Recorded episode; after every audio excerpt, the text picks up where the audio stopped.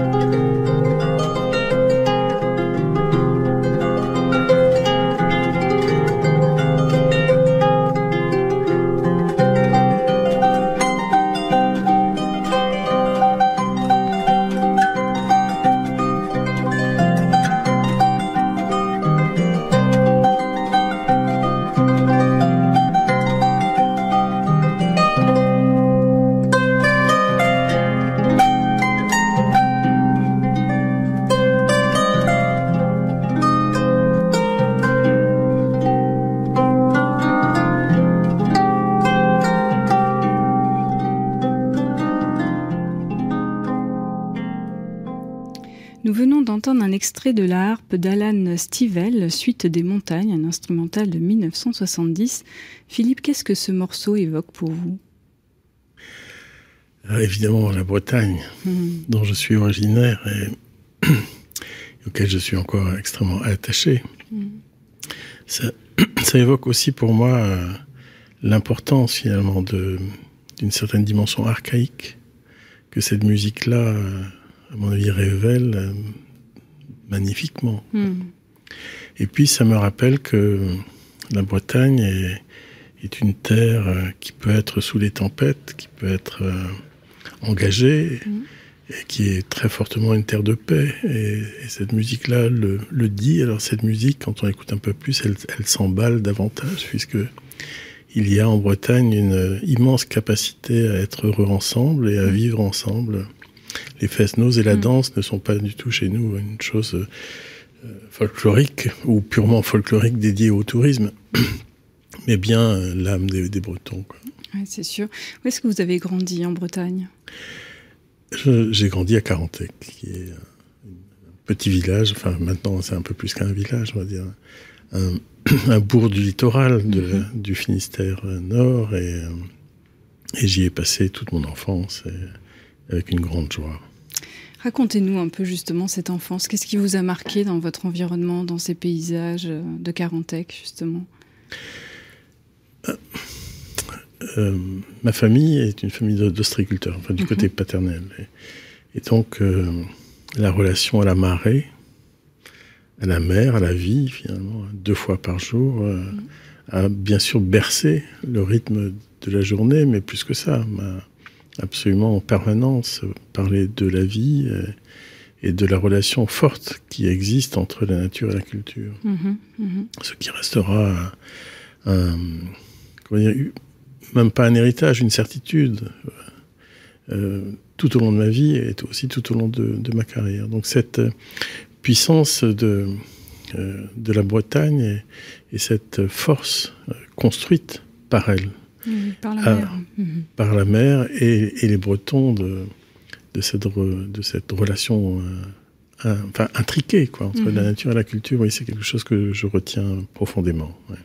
Il y a un lieu en particulier qui vous a marqué plus qu'un autre autour de, de, chez vous? Euh, la, berre, euh, la, berre Benoît ou la berre Vrac Oui, bon, déjà, il y a, y a Carantec et, mhm. Et, certains endroits de Carantec. Enfin, les lieux, je pourrais vous en citer tellement que ce serait sans doute un peu trop long, presque une, une litanie de, de, lieux heureux.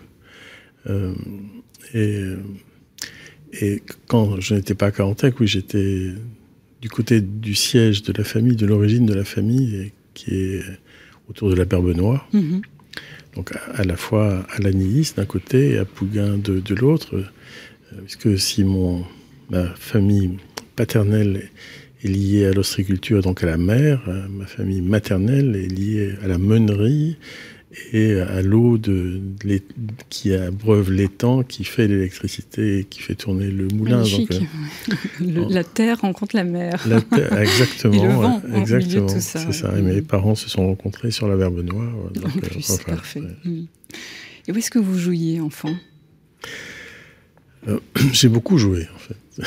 je, Dehors, j'imagine. Oui, c'est ça. En, en fait, j'ai toujours aimé écrire de la poésie, mais j'ai surtout été euh, un corps. Enfin, je, me mm. souviens en permanence de ce que je pouvais faire. Et si je vais juste me souvenir d'un moment que j'ai toujours beaucoup aimé, c'est en fait euh, quand euh, à Carantec, bien sûr, il y a des plages, mais il y a aussi beaucoup de rochers. Mm. On, est, on est sur une côte qui est une côte granitique très forte.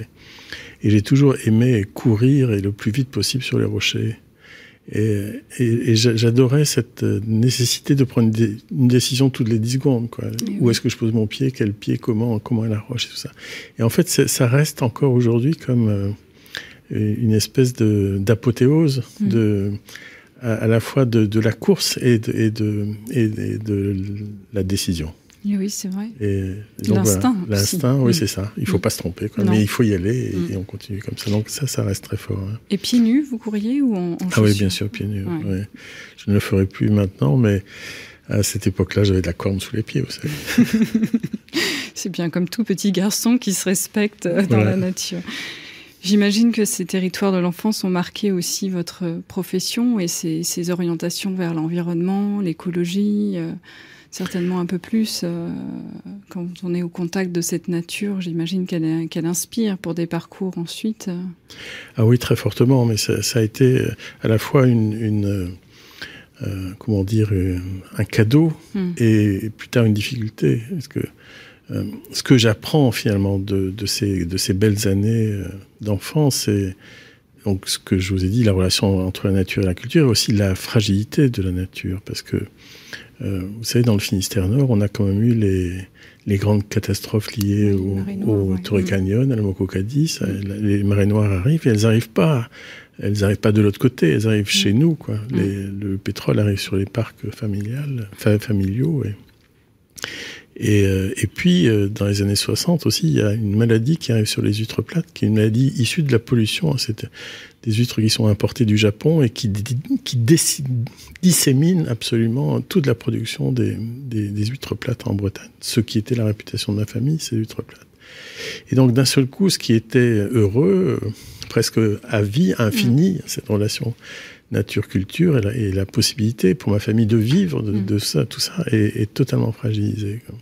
Donc ça, c'est, on va dire, le, côté, le côté un peu assombri. Mm. Mais il y a d'autres choses qui sont extrêmement fortes et qui restent. mon, grand-père euh, meunier était sourcier. Ah, très beau. Mm.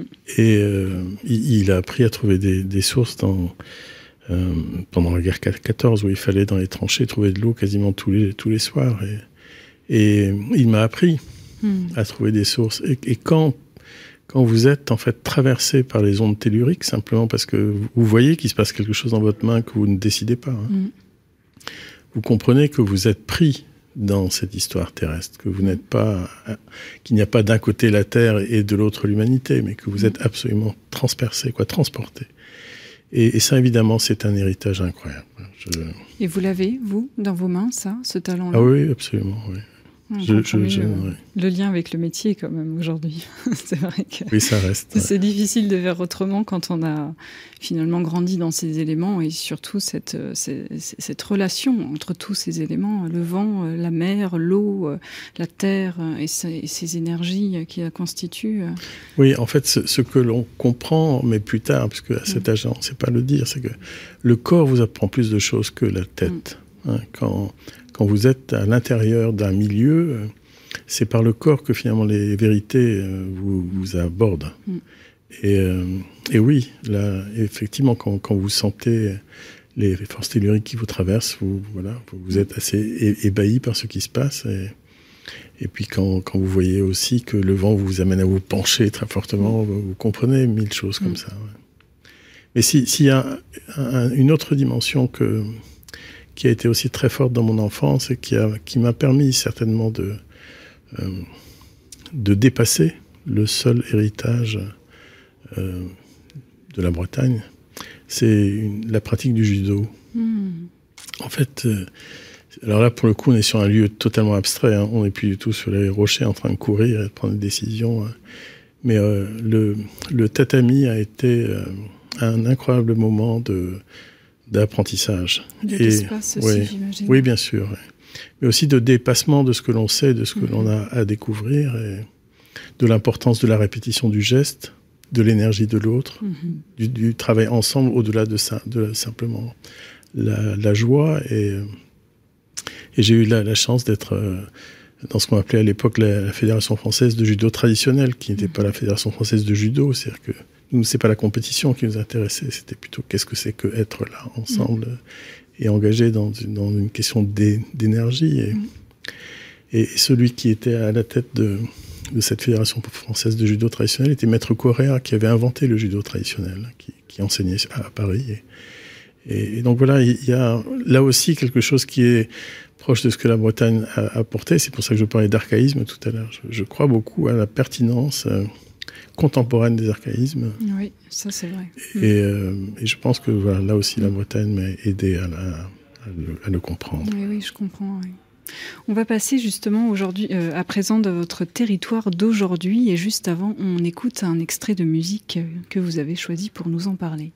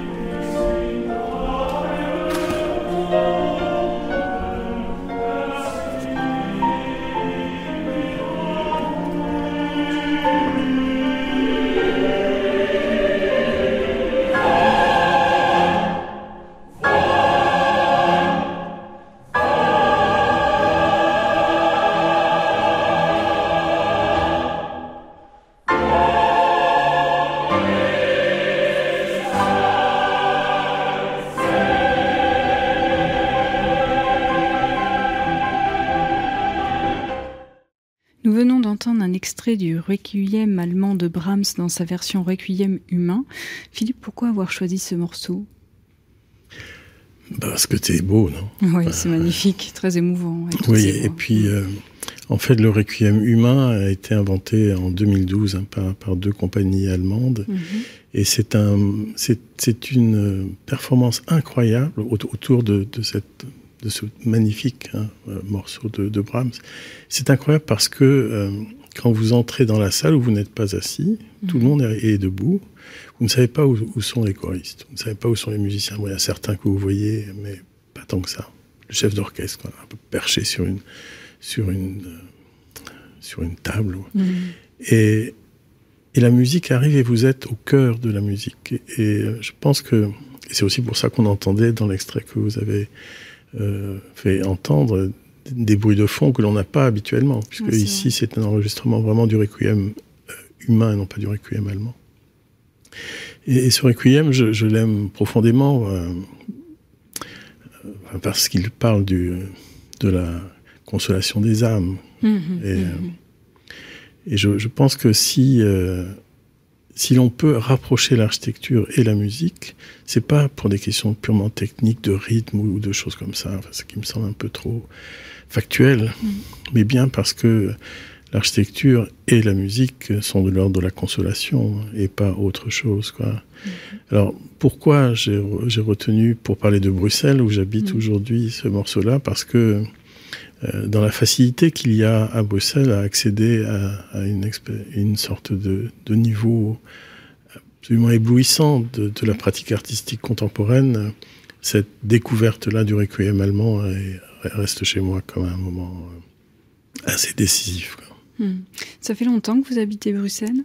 Ça fait 15 ans maintenant. Oui, ça commence à faire un peu. Euh. Donc vous, euh, vous naviguez entre différents territoires, si j'ai bien compris, la Bretagne, Paris et puis Bruxelles? Et si ça n'était que ça Oui, c'est ça la frugalité, il faut aller un peu partout pour la faire découvrir aussi, la faire entendre. Oui, mais c'est aussi qu'il y a euh, des demandes auxquelles on ne, on ne sait pas dire non et mhm. auxquelles on est heureux même de dire Comme oui. Là, par exemple, cette émission. Par exemple, cette émission. Non, le, il y a euh, d'autres territoires qui sont liés au travail, puisque mhm. là, là, vous me posez des questions sur là où j'habite, mhm. finalement, comment je, je, vis. Mais je suis aussi un professionnel. Bien sûr. Avec la, la joie de de travailler sur des territoires très très différents. Et mm. donc sur ces territoires-là, j'ai aussi des territoires qui, qui, qui, me sont des territoires proches, parce que vous ne pouvez pas travailler quelque part sans vous mettre en situation d'aimer l'endroit où vous allez travailler. je, mm. je, pense que si vous ne l'aimez pas, il vaut mieux ne pas travailler, il vaut mm. mieux quitter, pour, pour laisser finalement à ceux qui habitent là et qui vous ont fait confiance, là, pour laisser la possibilité d'avoir un partenaire qui est absolument engagé donc ces territoires-là, oui, me, me, me, me, touchent profondément. J'ai une relation très forte avec le Maroc, une relation très très forte avec la Martinique, par exemple, mais je pourrais vous en donner d'autres, la Calédonie ou la Réunion. Et, et dans, dans, dans, ces déplacements, il y a des, des lieux hors lieu, mm-hmm. qui ne sont pas rien non plus, hein, qui, qui, sont les hôtels. Mm, c'est vrai. Et il y a en fait dans la récurrence de ces déplacements une, une, un apprentissage de, de la vie. Euh, hors lieu, mhm. même si chacun de ces hôtels souvent s'est attaché à fabriquer un lieu, mais pas tous. Et, et, je, pense que j'ai parfois besoin aussi de, ce hors-monde mhm.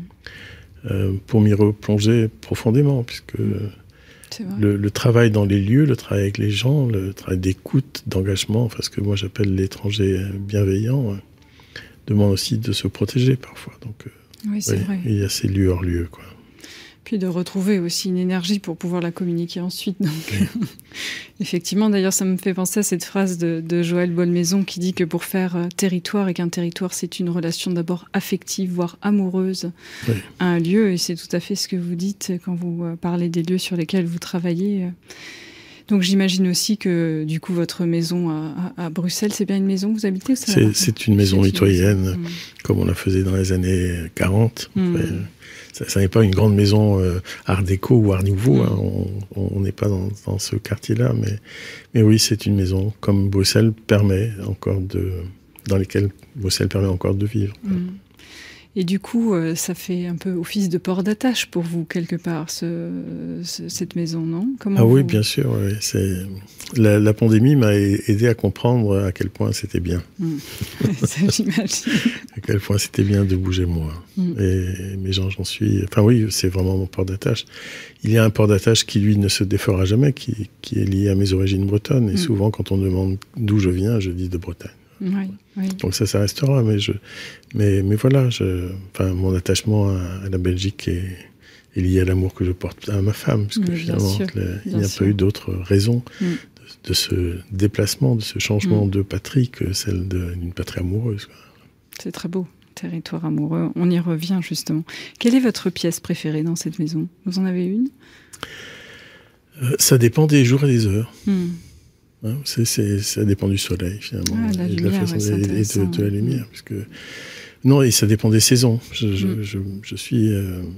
enfin, je pense que tout le monde est un peu sensible à cette mm. histoire-là. Évidemment, c'est la lumière qui définit la, la maison et qui définissent la profondeur de la maison, puisque les maisons mitoyennes sont plutôt des maisons aussi profondes, et, mm. et qu'il y a une histoire en Belgique des, des, des, maisons trois, trois pièces en enfilade, hein, vous mm-hmm. savez, qui, donc c'est une maison un peu profonde, et, et quand le soleil arrive et, pénètre jusqu'au fond de la, de la traverse la, la maison, d'un seul coup, elle, elle révèle toutes ses, toutes ses qualités, et, et donc voilà, j'aime cette maison. Et, et, toutes ces pièces. Et toutes ces pièces. Où est-ce que vous écrivez? Parce que je sais que vous écrivez beaucoup, et notamment de la poésie. Où est-ce que vous écrivez quand, quand ça vous prend? Alors, il y a un endroit où j'écris, où je ne fais un peu que écrire, ce qui est parfois un reproche que l'on peut me faire, que j'accepte. Euh, dans, dans, dans ma maison familiale euh, maternelle, euh, donc en Bretagne, à Pouguin, au bord d'un étang, à Pontours. J'ai une pièce dans laquelle j'écris. Et, et la, la, table est devant une fenêtre et la fenêtre est devant un étang. Mmh. Et cet étang est, est couvert d'oiseaux, couvert de nature. Et, et c'est là que j'écris le plus longuement mmh. et avec euh, le plus de joie. Cela étant dit, euh, il y a le où et il y a aussi le quand, puisque euh, la, la vie du travail fait qu'on peut pas être, enfin, en tout cas, en tant qu'architecte urbaniste, hein, j'ai quand même besoin de répondre à des mmh. sollicitations. Donc, l'écriture, c'est plutôt le matin. Mmh, mmh, Il y a presque une espèce de, de temps impossible d'écriture, je dirais, entre 13h et 16h ou 13h et 17h où je réussis pas à le faire, quoi. Oui, Alors que, ouais. donc voilà, c'est à la fois ce lieu magnifique. Hein, euh, en Bretagne et, puis ce temps, mais qui peut se répartir dans différents endroits. Dans ma maison oui. à Bruxelles, j'ai un bureau euh, qui me, qui me permet magnifiquement d'être tranquille et, d'écrire. Donc le silence et puis le, j'ai l'impression quand même le dehors qui doit s'inviter dans le dedans. J'ai quand même quelque chose ouais, qui, ouais. qui, visiblement vous, vous parle en tant qu'architecte. Ouais, non, c'est intéressant. Est-ce que vous avez un objet qui, qui caractérise votre territoire quotidien qui pourrait le symboliser Le territoire quotidien, euh, je ne dirais pas. Hmm. Non, je, je n'ai pas, je, je, ne porte pas une chaîne avec un objet, je ni, ni euh, pas de fétichisme. Non, pas, pas, mm. pas, enfin, je dirais pas fétichisme, parce qu'on peut aimer des Bien choses sûr, sans qu'il y ait ouais. un fétichisme. Non, je, il, il n'y a pas d'objet singulier. Euh, non, pas vraiment, je, je crois. Euh, il, y a des objets qui, dans mon histoire, me, mm. me parlent. Et, Comme l'huître, par exemple. non, je dirais plutôt euh, le, le, pendule de sourcier de mon grand-père. Ah, oui, ah, très bien. Ouais. Et euh, en fait, ce, ce pendule est, est, est, un objet, bien sûr, familial, mais plus que ça, quoi, qui, est, qui raconte l'histoire dont je mm. parle quasiment, ou dont je ne suis pas sorti d'une certaine mm. façon, hein, qui est notre capacité à être en, en résonance avec la nature. Et, et donc oui, cet objet-là est un objet très singulier. Quoi. Après, j'aime les objets, j'ai plein de petits objets que j'aime, mm -hmm. mais, mais euh, voilà, celui-là est plus euh, fort que d'autres. Quand vous choisissez un lieu pour construire éventuellement, vous faites appel à cette, euh, cette charge émotionnelle finalement entre vous et, les, et le sol et, et, cette énergie qui peut s'en dégager ou euh, vous l'analysez d'une façon plus pragmatique et scientifique? Comment vous abordez le Alors, terrain il y a certains scientifiques qui vous diraient que l'utilisation des pendules est tout à fait scientifique. très, très, bien. Mais euh, disons-le, indépendamment de, de la géoarchitecture qui, mhm. qui existe, mhm. euh, ou de la bioarchitecture. Mais mhm. euh, il est indispensable d'avoir promené son corps dans le lieu où on doit travailler. Autrement, ça ne peut pas se faire. L'architecture incorpore quelque chose, enfin matérialise, matérialise une envie, matérialise un besoin. Et quelque part, et aujourd'hui, on, ne fait plus des projets génériques que l'on pourrait reproduire un peu partout, hein, comme mm. euh, la structure en béton, quatre façades en verre, pareil, la climatisation. C'est, pas l'objet, c'est l'utiliser dans l'architecture que l'on mm. fait. donc, euh, souvent, je, j'ai l'impression que quand je quitte un site sur lequel je suis amené à travailler, j'ai la réponse. Mm-hmm, mm-hmm. Alors, ça a pris un peu de temps, mais, mais aujourd'hui, c'est, assez avéré. Quoi. Oui, il y a comme une résonance finalement qui se fait entre vous et l'espace et puis. Euh, oui, bien sûr, le sol, mm. hein, le vent, euh, la, peau. En fait, il y, a quelque chose que quand, pendant les années dont on n'a pas parlé, qui sont celles entre le moment de de mes études et le moment où j'ai commencé à être architecte, les dix années finalement de, de, voyage, je, euh, je, suis passé par New York où j'ai rencontré l'historien anglais, anglo-américain Kenneth Frampton, qui, qui a mis au point, ou en tout cas développé, en tout cas donner une dimension théorique beaucoup plus importante que ce qu'il y avait avant à la notion de, de régionalisme critique. Et les, premières fois où j'ai lu les textes de Frampton, il y a un point que je ne comprenais pas. Il disait que finalement, pour s'en sortir de, de l'architecture moderne, de l'architecture abstraite, de, de, du poids des, des masses médias, mm-hmm. il fallait absolument revenir sur une approche tactile de l'architecture. Mm.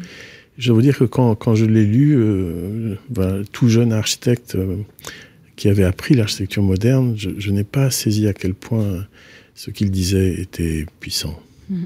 Et j'en suis aujourd'hui totalement persuadé, parce que le tactile, c'est pas juste ce que votre main touche, hein.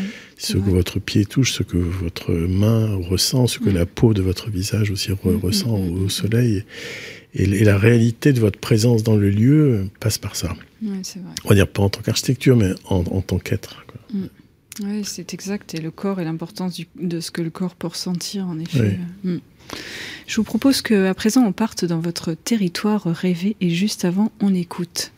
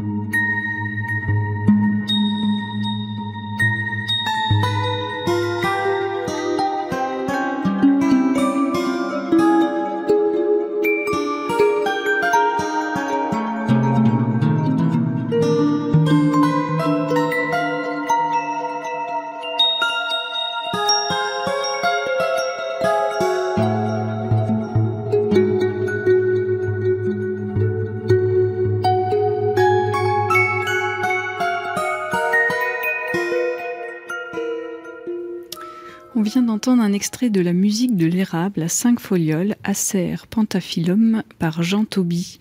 Philippe, pourquoi avoir choisi ce morceau? En fait, ce n'est pas par Jean Toby. Ah. C'est la musique de la plante. C'est la musique de la plante, très bien. Alors expliquez-nous, racontez-nous, c'est incroyable cette musique. En fait, pour un, projet que j'ai réalisé, une ferme expérimentale dans le Béarn pour, mhm. pour Chanel, j'ai eu la joie de rencontrer Jean Toby, qui est un pépiniériste. Il s'appelle aussi un musinériste. Ah, il fait partie de, ces gens qui, qui, ont, qui savent, me semble-t-il, qu'il y a finalement une conscience euh, des plantes et une communication possible avec les plantes. Et, lui est, capable de nous donner à entendre hmm. ces, éléments de communication là. Donc voilà, la, musique que vous avez entendue, c'est bien la musique qui, est, qui émane d'un érable. Ce n'est pas. Jean qui fait une interprétation de, de, de l'érable. Et je, souhaitais vraiment entendre cette, musique, à la fois pour rendre hommage à Jean Toby, mais aussi parce que euh, pour moi, il n'y a pas de territoire rêvé. Hmm. La Terre est magnifique. Hmm. Euh, il faut nous remettre à l'aimer pour ce qu'elle est, et peut-être en nous développant nous-mêmes et en augmentant nous-mêmes notre capacité d'amour. En fait, hmm.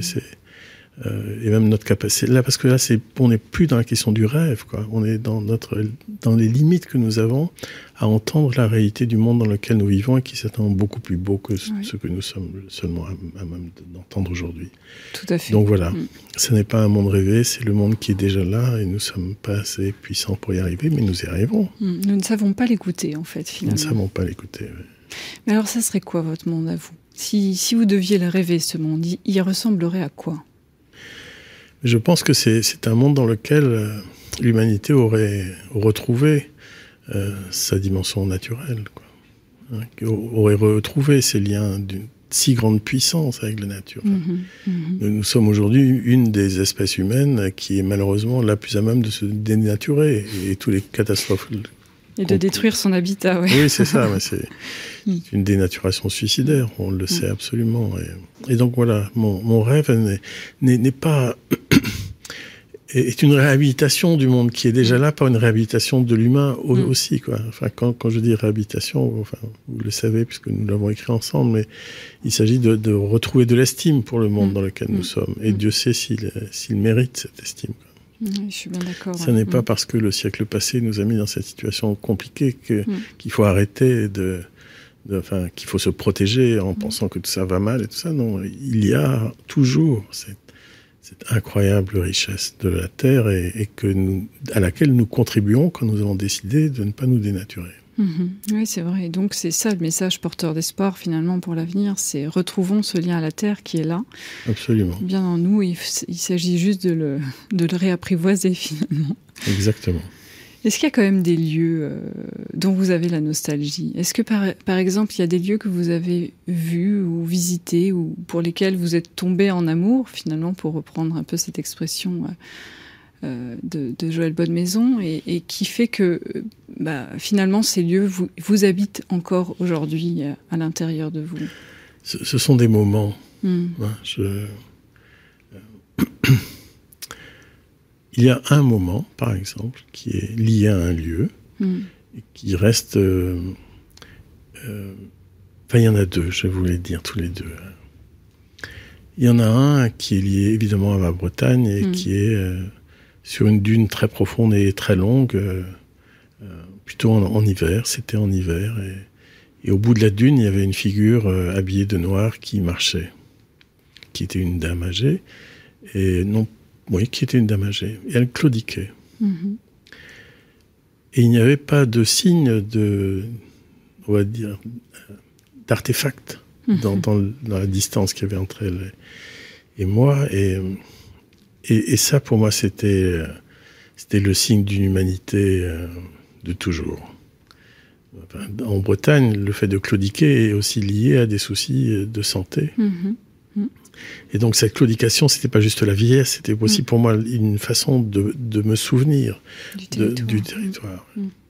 Et, et d'une autre manière, plus joyeuse celle-là, encore que celle dont je vous parle n'était pas triste du tout. Hein. Elle était d'une puissance incroyable. Dans, dans, dans, le vent, cette, cette, figure noire était en train de traverser le paysage. C'était très très beau. Et l'autre est, est, à Wirgan, qui est en fait un... Il y avait, parce que je pense que ça n'existe plus maintenant, un, à Wirgan, on est au Maroc, hein, mm-hmm. dans, dans, dans, le sud de, de, Marrakech. Et il y avait un restaurant qui s'appelait Le Sanglier qui fume, qui n'avait pas d'électricité, qui n'avait pas d'eau courante. L'eau venait du, torrent, l'eau qui était dans la piscine était glacée. Le, générateur s'arrêtait à 20 heures et vous étiez à la bougie. Enfin. Et, un matin, en me levant, je, marche dans, voilà, dans ces paysages absolument magnifiques. Hein. on, est dans la montagne, hein. mm-hmm. mais une montagne sans, sans neige. Et, et je marche simplement parce qu'il y a un champ qui m'appelle et un chant qui était étrange parce que c'était des voix d'hommes et de femmes qui se répondaient. Et donc moi je me retrouve un peu en surplomb de, de, de groupes de femmes et d'hommes qui faisaient une cueillette des olives. Les femmes étaient dans les arbres, les hommes étaient en bas. Tout ce monde-là secouait l'arbre et récoltait les olives. Mmh. Et, cette, et cette, se, répond, enfin, cette, cette musique absolument incroyable, à la fois de la nature, des gestes, de l'agriculture et du chant, reste pour moi un des plus beaux, moments, plus beaux moments. Finalement, l'harmonie entre tout ça. Oui, ouais, on y revient finalement. Mmh. Oui, on y revient. Et Philippe, si vous deviez finalement définir un peu ce que c'est que le territoire pour vous, qui, êtes quand même architecte urbaniste, comment vous, vous raconteriez ce que c'est pour vous le territoire d'une façon assez personnelle? Euh, pour, moi, c'est une continuité de milieu. Mm-hmm. Euh, euh, je, ne crois pas à l'emboîtement des échelles. Vous voyez, mm. je ne crois pas mm. du tout à la géométrie euh, euclidienne, du plus petit au plus grand. Je, ne crois pas du tout à ça. il y a une diversité, une richesse et une différence euh, sur l'étendue horizontale de la mm. Terre, sur cette immense continuité de la Terre que, qui, est, la surface terrestre. Il y a une, infinie richesse des, des milieux. Et pour moi, le, territoire est, est, une somme de ces milieux, une continuité de ces milieux.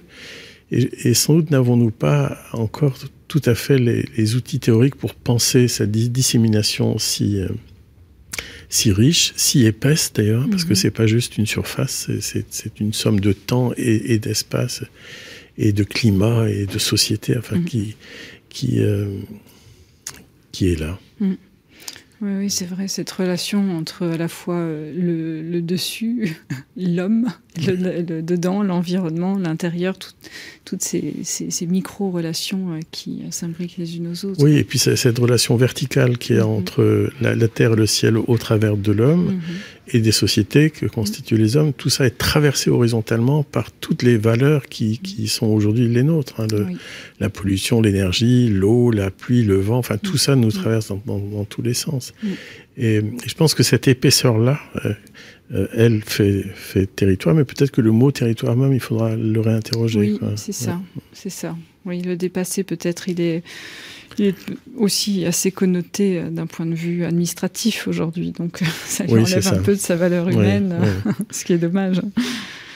Oui, d'où euh, l'intérêt pour le mot ménagement. Enfin, Thierry Paco, vous le connaissez bien. Enfin, nous sommes quelques-uns à, défendre cette notion du ménagement plutôt que de l'aménagement, parce que le ménagement parle du vivant et ne mm. parle pas simplement du territoire pensé comme une surface à aménager. Mm. Mm, absolument. Oui, c'est déjà une, une, façon de revenir à, un essentiel, effectivement, d'en prendre soin par la même. Voilà notre émission qui touche à sa fin. Merci beaucoup Philippe Madec d'avoir été euh, avec nous euh, pour parler de ces territoires euh, intimes, ces confidences territoriales. Je rappelle vos très beaux livres, donc en ce moment en librairie, Milieu et architecture aux éditions Hermann par Yann Nussom, où vous dialoguez avec Augustin Berck, hein, très cher Augustin Berck, sur la mésologie et puis euh, Mieux avec moins, architecture et frugalité pour la paix aux éditions Terre urbaine. Merci à toutes et à tous pour votre écoute et à très bientôt sur Radio Territoria. Terre secrète. Une émission à réécouter et télécharger sur le site et l'appli Radio Territoria et sur toutes les plateformes de streaming.